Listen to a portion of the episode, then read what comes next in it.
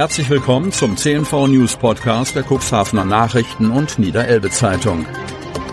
In einer täglichen Zusammenfassung erhalten Sie von Montag bis Samstag die wichtigsten Nachrichten in einem kompakten Format von sechs bis acht Minuten Länge. Am Mikrofon Dieter Büge. Mittwoch, 31. Januar 2024. Demos, weitere Aktionen geplant. Kreis Cuxhaven. Seit den Enthüllungen über ein Treffen von Rechtsradikalen in Potsdam sind auch im Landkreis Cuxhaven Tausende gegen Rechtsextremismus auf die Straße gegangen. Mehrere weitere Demos sind geplant. Cuxhavens Oberbürgermeister Uwe Sandja zeigte sich am vergangenen Wochenende überwältigt von der Beteiligung der Cuxhavenerinnen und Cuxhavener. Teilnehmerinnen und Teilnehmer, die am Sonnabend nicht nur aus der Stadt selbst, sondern auch aus Kreisgemeinden zusammenströmten, folgten einem Aufruf des lokalen Bündnisses für Respekt und Menschenwürde. Cuxhaven ist bunt, lautete der übergeordnete Slogan der auf dem Ritzebüttler Marktplatz anberaumten Kundgebung. Doch dabei soll es nicht bleiben. Das Cuxhavener Bündnis für Respekt und Menschenwürde will sich weiter treffen, um Aktionen zu planen. Dazu gehören eine Menschenkette sowie weitere Kundgebungen und Demonstrationen, die in Vorbereitung sind. Es wird aber auch verschiedene Programmpunkte zum Thema Demokratie und symbolische Akte geben, versprach Sandja. Mit letzterem ist eine szenische Lesung im Cuxhavener Stadttheater gemeint. Die vom Medienhaus Korrektiv veröffentlichten Recherchen rund um ein Treffen von AfD-Politikern, Neonazis und finanzstarken Unternehmern im November 2023 in einem Hotel bei Potsdam wurden am 17. Januar als Co-Produktion des Berliner Ensembles und des Volkstheaters Wien in Form einer szenischen Lesung auf die Bühne des Berliner Ensembles gebracht. Über 40 Theater, Opernhäuser, Festivals und Kultureinrichtungen in ganz Deutschland haben sich am Livestream der Aufführung beteiligt und ihn über ihre Kanäle verbreitet oder über ihre Website für ihr Publikum zugänglich gemacht.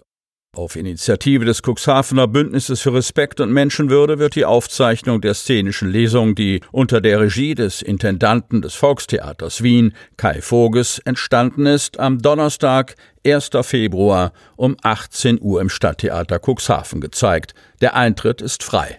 Auch in Otterndorf haben am vergangenen Freitag rund 500 Menschen gegen Rechtsextremismus, Fremdenfeindlichkeit und für den Erhalt der Demokratie demonstriert.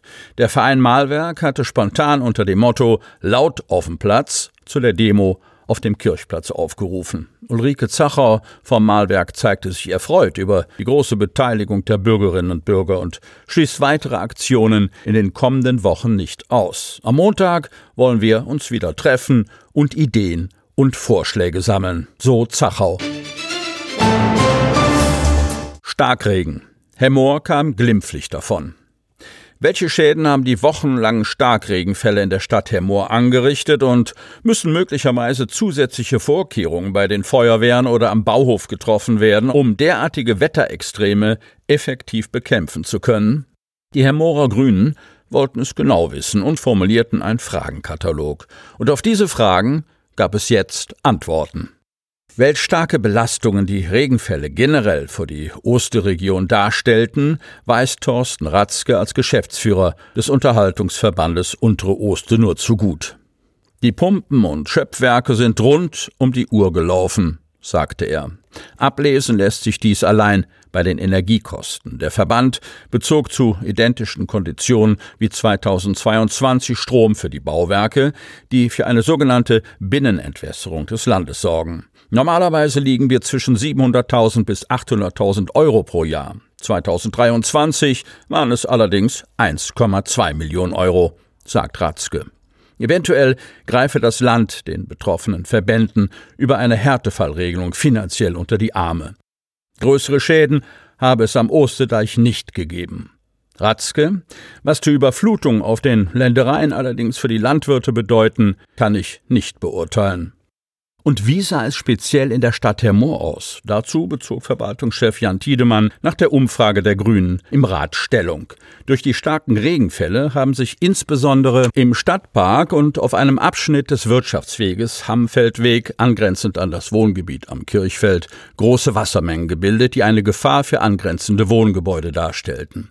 Angesichts des schnellen Einsatzes der Mitarbeiter des Bauhofs und der Feuerwehren Basbeck, Stadtpark und Warstade, Hammfeldweg konnte durch Spülen der Leitungen im Stadtpark und das Anlegen eines Entwässerungsgrabens über ein Grundstück am Portlandring sowie dem Abpumpen des Wassers Schlimmeres verhindert werden. Die Leitungen im Stadtpark waren insbesondere durch unachtsam entsorgte Flaschen verstopft, die aufwendig entfernt werden mussten, berichtet er. Wie kann vorhergesagt werden, um in den betroffenen Bereichen bei zukünftigen Dauer- oder Starkregen Wasseransammlung zu verhindern oder zu begrenzen? Lautete eine der weiteren Fragen der Grünen. Da gab Tiedemann weitgehend Entwarnung. Die wichtigsten Gefahrenpunkte sind vom Bauhof bereits beseitigt worden. Eventuelle weitere Punkte werden derzeit geprüft, um entsprechende Lösungen aufzuzeigen. Eine Notwendigkeit, die Feuerwehren besser auszustatten, um eventuell noch effektiver vorgehen zu können, gibt es anscheinend nicht. Seitens der Feuerwehr wird aktuell kein Bedarf für ergänzende Ausrüstung gesehen so Tiedemann. Das 625-Jahr-Jubiläum von Otterndorf rückt näher. Die Party steigt zwar erst im Jahr 2025, die Vorbereitungen dafür laufen aber schon auf Hochtouren. Die Rede ist vom 625. Geburtstag der Stadt Otterndorf, der angemessen gefeiert und gewürdigt werden soll. Alle Bürgerinnen und Bürger sind eingeladen, sich einzubringen. Otterndorf hat am 9. Oktober 1400 von seinem Landesherrn, den Herzog Erich von Sachsen-Lauenburg, die Stadtrechte verliehen bekommen und ist damit neben Stade und Buxtehude eine der ältesten Städte in der Elbe-Weser-Region. Im Jahr 2025 jährt sich diese Anerkennung zum 625. Mal. Die Otterndorfer wollen das mit verschiedenen Veranstaltungen feiern. Die ersten Daten stehen bereits fest. Der große Festumzug wird am Sonnabend, 31. Mai 2025, über die Bühne gehen.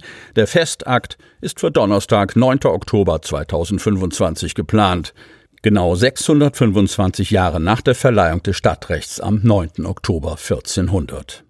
Klaus Johansen freut sich, dass viele Vereine, Organisationen und Religionsgemeinschaften mit im Veranstaltungsboot sind. Einige Institutionen feiern 2025 selbst Jubiläum. Zum Beispiel die Schwimmabteilung des TSV Otterndorf 50 Jahre und die Griffelkunstgemeinschaft 100 Jahre und sind dementsprechend in Feierlaune. Sie hörten den Podcast der CNV Medien. Redaktionsleitung Ulrich Rode. Produktion Win Marketing, Agentur für Podcast-Produktionen.